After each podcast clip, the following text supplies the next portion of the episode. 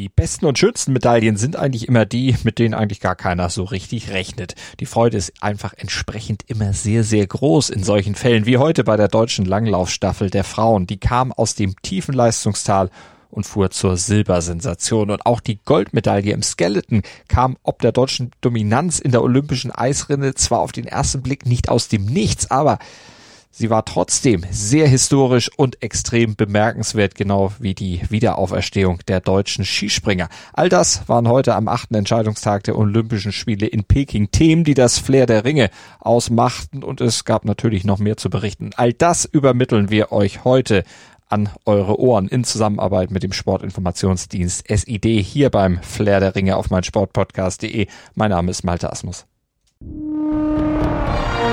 Das Flair der Ringe. Der Podcast rund um die Olympischen Spiele auf meinsportpodcast.de.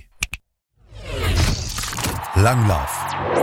Starten wir mit der großen Überraschung des Tages in die Sendung und die ereignete sich ja in der Langlaufloipe. Dort gewann die deutsche Frauenstaffel sensationell Silber, schnupperte sogar zeitweise an Gold. Das bekam am Ende das Team aus Russland und Bronze ging an Schweden. Aber für den DSV war diese Silbermedaille die erste deutsche Medaille seit acht Jahren und die beste Platzierung seit dem Staffelgold 2002. Erik Roos vom SID, der berichtet uns direkt von der Loipe über diesen Silberkuh es hatte sich ja ein bisschen abgezeichnet, dass die Frauenstaffel der Höhepunkt im Langlaufbereich wird und die Erwartungen wurden voll erfüllt. Ich glaube, ich habe selten ein Langlaufrennen gesehen, das von der ersten bis zur letzten Minute so packend war.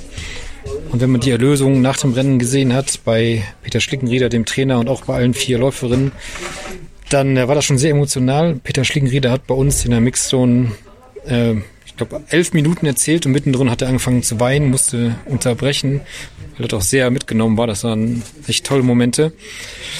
Ähm, das Rennen, ja, unfassbar von Anfang an. Katharine Sauerbrei, Olympiadebütantin, vor einem halben Jahr kannte die noch keiner. Äh, läuft dann einfach mal als zweite äh, oder übergibt als zweite ähm, an Katharine Hennig, die natürlich, klar, die, der prominenteste Name hier ein bisschen war, die das auch toll verteidigt hat, äh, geführt hat zur Halbzeit und da zeichnete sich langsam ab, dass das hier die erste Medaille bei einem Großereignis für die Langläufer wird seit äh, acht Jahren. Aber natürlich hatte man immer ein bisschen Angst, ob es wirklich reicht, weil doch die stärksten beiden Läuferinnen eröffnet hatten für Deutschland. Aber auch im äh, freien Technikteil, ja, haben die, hat haben Viktoria Karl vor allen Dingen auch als Führende übergeben an, an Sophie Krehl, die Schlussläuferin. Und da hatte ich ehrlich gesagt ein bisschen Bedenken, dass die das nach Hause bringt. Aber ähm, gut, für die Russen hat es nicht ganz gereicht. Aber wie sie da auf den letzten Metern gekämpft hat für diese Silbermedaille, äh, das war schon toll. Sie hat nachher gesagt, ein paar Meter länger und es hätte vielleicht nicht gereicht. Vielleicht sogar noch nicht mal zu einer Medaille. Aber gut, am Ende Silber. Ich denke, für den ganzen Skilanglaufsport war das beste Werbung. Es war ja in den letzten Jahren äh, wahrlich ein tiefes Tal, in dem das Team da gesteckt hat. Ähm, mit 20. Plätzen kann man halt in Deutschland keinen begeistern. Es ist einfach so. Und wer das Rennen gesehen hat, vielleicht sogar live, ähm, der wird das vielleicht so schnell nicht vergessen. Erik, was bedeutet diese Silbermedaille denn jetzt, äh, auch mit Blick auf die nächsten Jahre? Wie ist da deine Prognose? Ich denke auch, ähm, dass das tolle Zeichen sind für die Zukunft. Ähm, Gerade im Frauenbereich. Im Männerbereich ist das zugegebenermaßen noch nicht ganz so, aber im Frauenbereich äh, sind alle vier im Grunde im besten Alter, haben noch gute Jahre vor sich und die nächsten Olympischen Spiele, da werden die vielleicht sogar auch mal im Einzel noch was reißen können. Vor allen Dingen muss man den Hut ziehen vor Katharina Sauerbrei. Ich, äh, ich gebe gerne zu, dass ich die zur Saisonbeginn überhaupt nicht auf dem Schirm hatte. Peter Schlickenrieder hat erzählt, sie musste sich über den Alpencup erstmal für äh, den Weltcup qualifizieren, hat sich dann über den Weltcup für Olympia qualifiziert, hat sich über Olympia oder hat sich hier bei Olympia äh, für die Staffel qualifiziert. Peter Schlickenrieder nannte das äh, eine Hollywood-Geschichte und da hat er sicherlich mit Recht. Jetzt mal Hand aufs Herz. Du als Experte, hättest du diese Hollywood-Geschichte für möglich gehalten? Ich hätte nie damit gerechnet, dass hier überhaupt eine Medaille drin ist. Gut, nach dem 10 Kilometer Einzelrennen hatte, hatte sich ein bisschen angedeutet, aber vor den Spielen müssen wir immer eine Prognose abgeben. Und ich habe den Langläufern exakt null Medaillen zugetraut. Gebe ich gerne zu, habe ich mich äh, vertan und habe ich mich gerne vertan. Die Ehrlichkeit, die ehrt dich auf jeden Fall sehr. Was ist denn jetzt aus deiner Sicht noch drin für das deutsche Langlaufteam? Es gibt ja noch Wettbewerbe. Die Staffel der Männer morgen. ich hoffe, ich vertue mich jetzt nicht, aber ich würde sagen, das wird keine Medaille geben. Aber der Teamsprint der Frauen, da laufen ja mal zwei und wechseln sich ab. Da mal gucken, wer läuft. Das ist noch nicht ganz raus, aber wie sagte Katharina Hennig heute, da, auch da werden wir kämpfen wie Schweine. Und das hatte sie schon vor der Staffel gesagt. Da hat sie recht behalten. Und wer weiß, vielleicht gibt's noch eine zweite Medaille. Das wäre natürlich schon wahrlich Hollywood-reif. Skispringen erwartbarer als dieses Silber der deutschen Langläuferin war da schon vielleicht insgesamt zumindest vor den Olympischen Spielen eine Medaille im Skispringen, wobei nach den Erlebnissen und Ergebnissen auf der Normalschanze und den letzten gezeigten Trainingssprüngen, äh, da war die jetzt nicht wirklich mehr einkalkulierbar und deshalb ist auch diese Bronzemedaille, die Karl Geiger von der Großschanze holte, letztlich als unverhofft einzustufen. Vor zwei Tagen, da hatte Geiger noch die Sinnhaftigkeit seines Aufenthalts in Peking generell arg in Zweifel. Dann hatte er gestern Geburtstag und irgendwie hat er es geschafft, an diesem Tag den Schalter umzulegen und sprang sich dann dank eines Traumfluges von Platz 6 aus dem ersten Durchgang heute noch aufs Podium und holte sich doch noch das gedanklich schon fast abgehakte Edelmetall, gewann Bronze. Und da Markus Eisenbichler, sein Teamkollege, am Ende Fünfter wurde, kann man schon von einer kleinen Wiederauferstehung der DSV-Adler sprechen. Und dieses Ergebnis, das lässt dann auch die deutschen Hoffnungen für das Teamspringen am Montag wieder ein bisschen wachsen. Aber bevor wir darauf gucken, da darf das Team erstmal heute dann nochmal feiern. Markus Eisenbichler, der hat dann auch die Parole später ausgegeben, hat gesagt, heute können wir uns ein Bierchen gönnen. Auch zwei verdient ist es allemal und wir sagen an dieser Stelle Prost, aber nicht die Konzentration auf Montag vergessen. Die noch größere Sause, die steht wahrscheinlich dann momentan im Lager der Norweger an, denn Marius Lindwig, der holte Gold und ist damit der erste Norweger seit Thoralf Engan 1964, also fast 60 Jahre her, dem das auf der Großschanze gelingt. Und er verwies Ryoyo Kobayashi am Ende noch auf Rang 2. Eine starke Vorstellung lieferte auch Konstantin Schmid ab, der sicherte sich als 14. seine Nominierung für den Teamwettkampf. Pius Paschke, der landete auf dem 28. Rang und muss am Sonntag im Training gegen Stefan Laie dann um den vierten Startplatz für Montag noch kämpfen. Da gibt's also noch ein teaminternes Ausspringen. Aber im Team ist eine weitere Medaille durchaus möglich und würde dann letztlich auch die deutsche Serie fortsetzen. Vor vier Jahren, da hatte das DSV-Quartett in Pyeongchang nämlich Silber gewonnen und vor acht Jahren in Sochi sogar Gold. Skeleton. Und um Gold, da geht's jetzt auch bei uns. Die Eiskanal-Siegesserie aus deutscher Sicht, die will nämlich einfach nicht abreißen. Skeletoni Hanna Neise, die holt den nächsten deutschen Olympiasieg. Und wieder ist es ein historischer, denn eine deutsche Olympiasiegerin hatte es seit der Frauenpremiere von Skeleton 2002 noch nie gegeben. Und jetzt heißt sie Hannah Neise.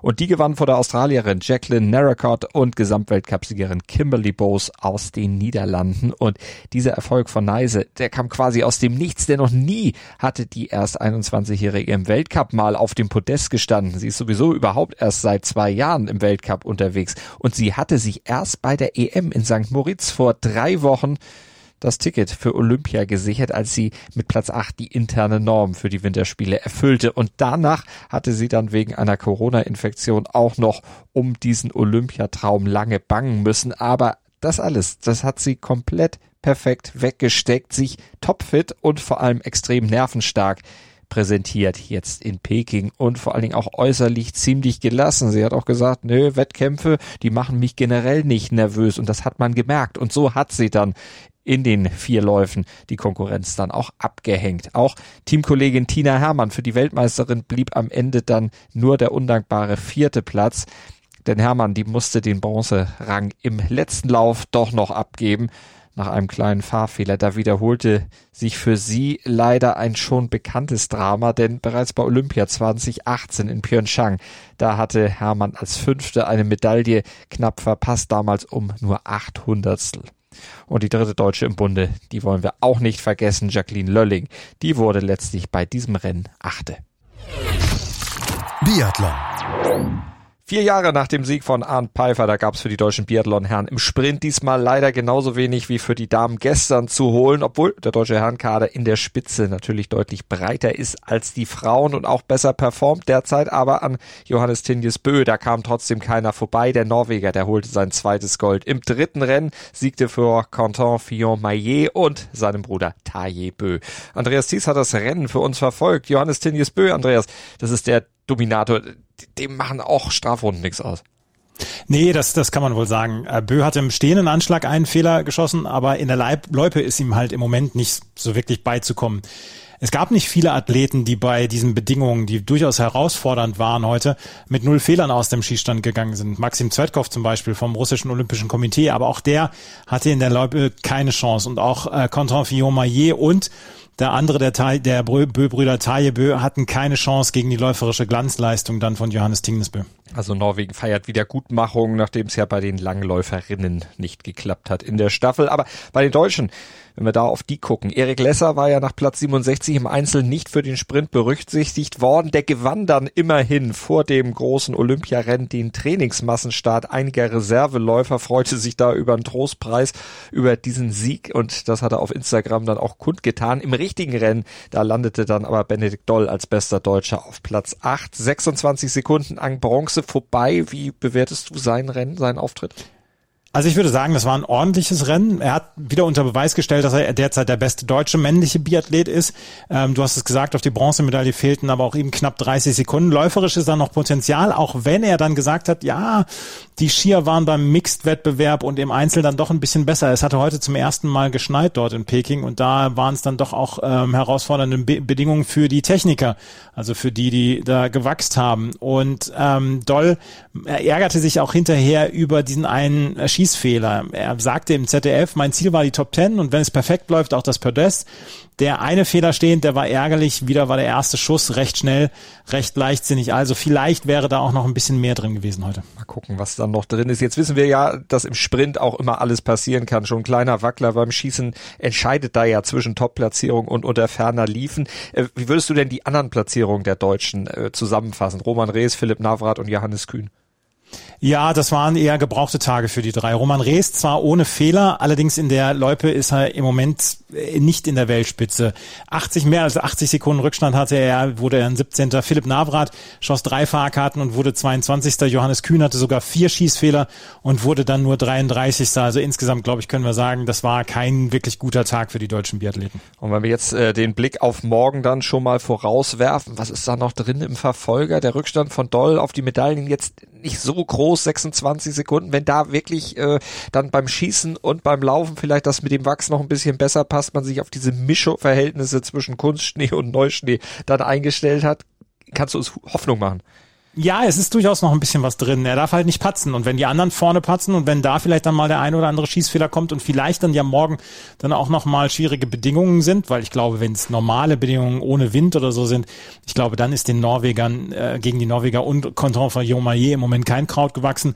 Aber wenn da äh, mal so ein bisschen was patzen äh, oder einer patzen würde, ich glaube, dann könnte er da sein, dann könnte auch vielleicht noch was gehen. Er hat auf jeden Fall ganz gute Chancen. Morgen ist ja der einzige Tag bei den Biathleten, wo es gleich zwei Entscheidungen gibt. Im Verfolger der Frauen, glaube ich, braucht man nicht mit einer Medaille rechnen oder auch nicht auf eine Medaille hoffen. Bei den Männern vielleicht Benedikt Doll, wenn alles gut läuft. Es muss schon alles zusammenpassen, aber ja, gibt ja immer mal wieder solche Tage.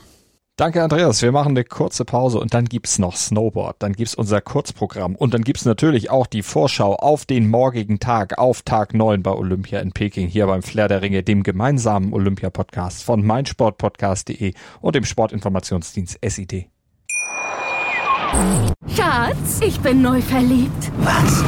Da drüben. Das ist er. Aber das ist ein Auto. Ja, eben. Mit ihm habe ich alles richtig gemacht. Wunschauto einfach kaufen, verkaufen oder leasen. Bei Autoscout24. Alles richtig gemacht. Wie baut man eine harmonische Beziehung zu seinem Hund auf? Puh, gar nicht so leicht. Und deshalb frage ich nach, wie es anderen Hundeeltern gelingt, beziehungsweise wie die daran arbeiten.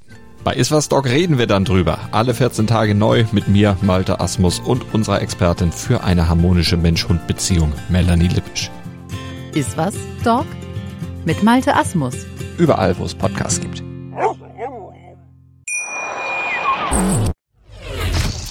Snowboard. Auch im Mixteam sind im Snowboard Cross die deutschen Hoffnungen auf eine Medaille geplatzt. Für Martin Nörl und Jana Fischer, da reichte es nach dem Halbfinal aus nur zu Platz 5 und damit blieb das mit hohen Ambitionen angereiste Team insgesamt komplett hinter den Erwartungen zurück. Das sagt auch Stefan Thalmann vom SID.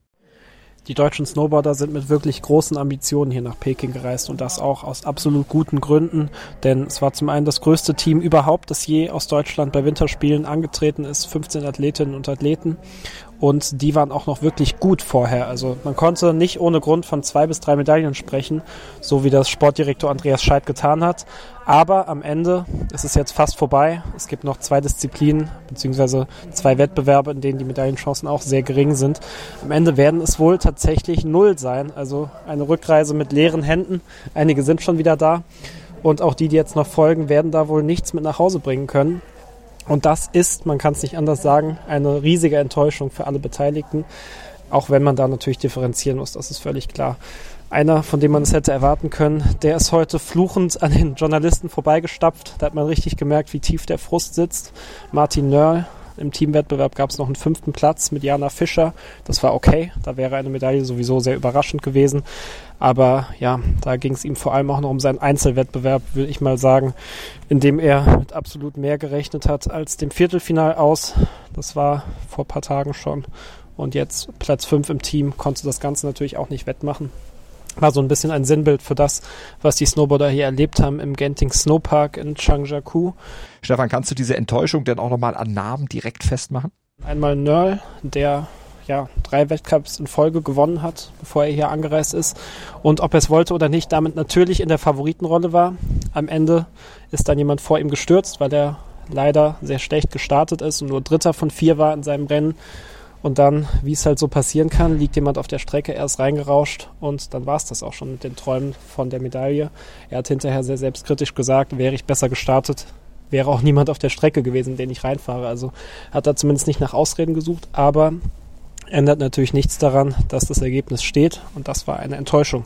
Und es war eben nicht die erste hier in Peking, denn gerade im Parallel-Riesenslalom, der so ein bisschen die deutsche Domäne war und wirklich die Hoffnung auf vielleicht sogar zwei Goldmedaillen, wenn alles perfekt gelaufen wäre, Daraus ist eben auch nichts geworden. Zum einen Ramona Hofmeister, die sogar vorher sehr offen und ja, erfrischend offen von Gold geredet hat, dass sie sich zutraut, Olympiasiegerin zu werden. Denn immerhin war sie vor vier Jahren auch schon Dritte und die Saison lief zwar nicht ideal für sie, sie war noch nicht einmal ganz vorne, aber sie hat sich das absolut zugetraut, was ja auch ja, für sie spricht, da offen zu äußern, was sie möchte. Aber am Ende hatte auch sie etwas Pech denn im Lauf vor ihr ist erst die Gegnerin gestürzt und dann auch sie. Sie musste daraufhin lange warten. Dann hat die Jury entschieden, dass sie tatsächlich im Viertelfinale steht, aber in dieser Wartezeit, ähm, ja, die war wohl letztlich für sie zu lang und da könnte auch etwas Nervosität dazugekommen sein. Man weiß es natürlich nicht. Sie selbst wollte das auch nicht als Ausrede gelten lassen. Der Sportdirektor hat es hinterher zumindest erwähnt. Also das lief etwas unglücklich, aber sie hat dann eben einfach im Viertelfinale auch nicht die Leistung gebracht, die sie hätte bringen können. Gleiches gilt für Stefan Baumeister, der zwei Weltcups in dieser Saison immerhin schon gewonnen hat, aber dann, als es eben darauf ankam, nicht geliefert hat. Für ihn war es sogar schon in der Qualifikation vorbei. Also deutlich, deutlich zu früh für seine Ambitionen. Aber woran liegt das jetzt? Gibt es da schon Erklärungsansätze? Der Sportdirektor hatte auch da schon sehr klare Worte. Das war, nachdem Martin Nörl dann auch ausgeschieden ist, hat er gesagt, wir bringen es nicht, während andere Nationen eben noch 10% draufpacken können. Und das ist es wohl letztlich. Und die Frage ist, die es dann zu stellen gilt und zu beantworten gilt in den nächsten vier Jahren, warum das so ist. Dass dann eben, wenn es drauf ankommt, gerade in, ein, in einer so kleinen Sportart wie im Snowboard, dass dann eben die deutschen Fahrer mit großen Ambitionen angereist, nicht das zeigen können, was man von ihnen erwarten kann. Und das ist insofern bitter, weil die Aufmerksamkeit jetzt eben vier Jahre lang wieder sehr gering sein wird. Bis dahin gilt es jetzt dran zu bleiben, den Nachwuchs natürlich weiterzuentwickeln, ganz wichtig, und eben um die Sportförderung zu kämpfen, denn da hängt ja auch einiges dran, gerade finanziell, um überhaupt den Sport weiterentwickeln zu können. Und dazu müssen natürlich Geldmittel da sein. Gibt es denn neben diesen ganzen Enttäuschungen auch was, was Hoffnung macht? Hoffnung machen so ein bisschen die Jungen im Freestyle-Bereich, also im Slopestyle und im Big Air vor allem. In den beiden Wettbewerben Big Air ist nächste Woche erst dran. Da könnte noch was passieren. Medaille wäre aber auch eine absolute Sensation in dem Fall. Aber gerade Annika Morgan im Slopestyle war sehr gut. Als Achte. Dazu André Höflich, der gute Achter, war im Halfpipe-Finale und Lalani Ettel, die Elfte wurde, es auch ins Finale geschafft hat. Das waren alles so Leistungen, mit denen musste man nicht unbedingt rechnen. Es war erfrischend zu sehen. Man hat auch gemerkt, die hatten alle Spaß und da könnte noch einiges kommen in den nächsten Jahren. Und darauf muss der Verband hoffen. Ähm, das, das ist dann so der Ansatzpunkt mit dem das Ganze vielleicht besser werden könnte. Aber bis dahin gilt es jetzt, wie es so schon heißt, die Wunden zu lecken und eben zu schauen, was verbessert werden muss, damit man dann, wenn es darauf ankommt, auf den Punkt liefert.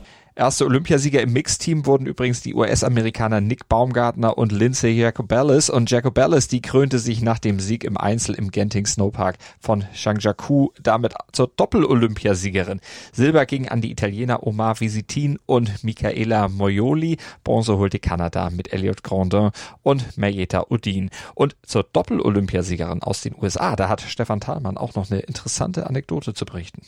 Interessant war die Geschichte von Lindsay Jacobellis, die ja vor 16 Jahren auf extrem bittere Weise eine sichere Goldmedaille abgegeben hat, denn im letzten Sprung ist sie damals gestürzt. Sie hat unnötig etwas riskiert, hat diesen Sprung gemacht, um die Leute zu beeindrucken, ist gestürzt und hat nur Silber geholt. Daraufhin gab es viel Spott und Häme. Und sie hat es tatsächlich dann dreimal in Folge nicht geschafft, aufs Podest zu kommen. Und dann jetzt erst im Einzel hat sie das Snowboard Cross gewonnen und dann gerade heute noch den Teamwettbewerb mit ihrem Partner Nick Baumgartner dann tatsächlich auch gewonnen und ausgerechnet in diesem Wettbewerb, äh, damit sich die Geschichte auch wiederholt, nicht wiederholt, aber sich besser gesagt der Kreis schließt, hat sie es dann tatsächlich nochmal versucht, hat diesen Sprung gemacht und ihn diesmal gelandet, im Ziel dann entsprechend gejubelt. Also sehr mutige, fast schon freche Aktion, die aber tatsächlich mit ihrem zweiten Gold belohnt wurde. Und was sonst noch passierte am achten Tag der Olympischen Spiele in Peking, das hat der Kollege Andreas Thies im Kurzprogramm zusammengefasst. Eishockey. Die deutsche Eishockey-Nationalmannschaft hat die Pflichtaufgabe China am Ende nur sehr, sehr knapp erfüllt. Gegen die Gastgeber gab es einen 3 zu 2 Sieg. Im ersten Drittel hatte das von Toni Söderholm trainierte Team circa 10 Minuten Anlauf gebraucht. Doch Marcel Brandt in der 14. und Corbinian Holzer nach Vorlage von Dominika Huhn in der 17. Minute sorgten für die erste Beruhigung. Im zweiten Drittel brachte dann Dominika Huhn das 3 zu 0 und die vermeintliche Vorentscheidung. Doch die deutsche Mannschaft verpasste es in den nächsten Minuten, den Deckel auf das Spiel zu rücken. Aber das wurde bestraft und Shuai Fu brachte den Anschlusstreffer zum 1 zu 3. Als im dritten Drittel das 2 zu 3 für China fiel, wurde es doch noch knapp. China nahm 90 Sekunden vor Spielende sogar seinen Torwart vom Eis, doch die deutsche Mannschaft konnte das 3 zu 2 über die Zeit retten. Im anderen Spiel der Gruppe musste Kanada die erste Niederlage hinnehmen. Nach dem 5 zu 1 Auftaktsieg gegen Deutschland verlor Kanada gegen die USA mit 2 zu 4. Nach dem ersten Drittel lag Kanada nach Gegentoren durch Andy Meal und Ben Myers mit 1 zu 2 zurück. Brandon Brisson erhöhte, Fanny Agostino sorgte für den Endstand. Die beiden Tore von Matt Robinson und Corbin Knight brachte den Kanadiern nichts. In der Tabelle führt die USA vor Kanada und Deutschland. China belegt den letzten Platz. Morgen trifft das deutsche Team im letzten Vorrundenspiel um 14.10 Uhr auf die USA. Eisschnelllauf. Bei den Eisschnellläufern stand heute die Sprintdistanz über 500 Meter auf dem Programm. Gao Yu sorgte für das vierte Gold insgesamt für die Gastgeber. Er siegte mit olympischem Rekord von 34,32 Sekunden vor Cha Min-kyu aus Südkorea mit 34,39 und dem Japaner Wataru Morishige. Der deutsche Eisschnellläufer Joel Dufter kam in 35,37 Sekunden nicht über den 26. Rang hinaus. Er war wegen einer Corona-Infektion erst am Mittwoch angereist und ihm fehlte deswegen die Vorbereitung. Dufter wird am 18. Februar noch bei den 1000 Metern an den Start gehen. Vor dem Sprintrennen hatte ein japanisches Trio die Bestzeit im Viertelfinale der Teamverfolgung der Frauen aufgestellt. Die Asiatinnen zogen mit olympischem Rekord ins Halbfinale ein, für das auch Kanada, die Niederlande und das russische Olympische Komitee qualifiziert sind. Eine deutsche Mannschaft stand nicht am Start. Curling. Nach fünf Sessions im Herrenwettbewerb führt Schweden mit einer weißen Weste. Das Team um Skip Niklas Edin gewann auf sein viertes Spiel am Vormittag gegen Kanada und steht momentan bei vier Siegen ohne Niederlage. Platz zwei belegt die Schweiz, die erst drei Spiele absolviert hat. Die Eidgenossen haben zwei Siege und eine Niederlage auf dem Konto. Bob. Die deutschen Bob-Piloten haben in den Trainings zum Zweierbob einen guten Eindruck hinterlassen. Francesco Friedrich, der bei der Eröffnungsfeier zu diesen Olympischen Spielen gemeinsam mit Claudia Pechstein Fahnenträger des deutschen Teams war, fuhr in den abschließenden beiden Trainingsläufen auf Platz 8 und 4, sieht darin aber keinen Grund zur Sorge. Ich zitiere, aus diesen Läufen kann man überhaupt keine Rückschlüsse auf irgendwas ziehen, versicherte der Rekordweltmeister aus Sachsen. Vizeweltmeister Johannes Lochner und der dritte deutsche Starter Christoph Hafer hinterließen einen starken Eindruck. Lochner, der nur die Hälfte aller Trainingsläufe absolvierte, fuhr zweimal die Bestzeit. Hafer fuhr im Abschlusstraining wie schon im vierten Lauf am Vortag die Bestzeit. Der Zweierbob startet morgen mit den ersten beiden Läufen ab 13.05 Uhr deutscher Zeit. Soweit zum Tag 8 in Peking. Bleibt uns noch hier beim Flair der Ringe der Blick auf morgen. Sieben Entscheidungen stehen auf dem Programm und von Alpin über Nordisch bis Biathlon, da ist wieder alles mit dabei. Der Kollege Moritz Knorr hat den Überblick. Moritz, vor allen Dingen natürlich erstmal bei den Ski Alpin, Riesenslalom-Finale der Männer. Da geht's ja wie bereits bei den anderen Entscheidungen der Ski-Alpin-Fahrer und Fahrerinnen in der deutschen Nacht zur Sache. Die Entscheidung im Riesenslalom der Männer. Und die große Frage, die wir uns stellen, ist, ob sich Marco Odermatt aus der Schweiz endlich seine Medaille sichert. In der Abfahrt ist er gescheitert, im Super-G sogar ausgeschieden. Da gehörte er schon zu den großen Favoriten und auch jetzt gehört er dazu und will Nachfolger von Marcel Hirscher, Hirscher werden, der sich ja vor vier Jahren in Pyeongchang diesen Titel sichern konnte. Deutsche Starter natürlich auch mit dabei. Alexander Schmid, Linus Strasser, Julian Rauchfuß. Wie würdest du die Chancen einschätzen auf eine Medaille oder vielleicht auf eine gute Platzierung?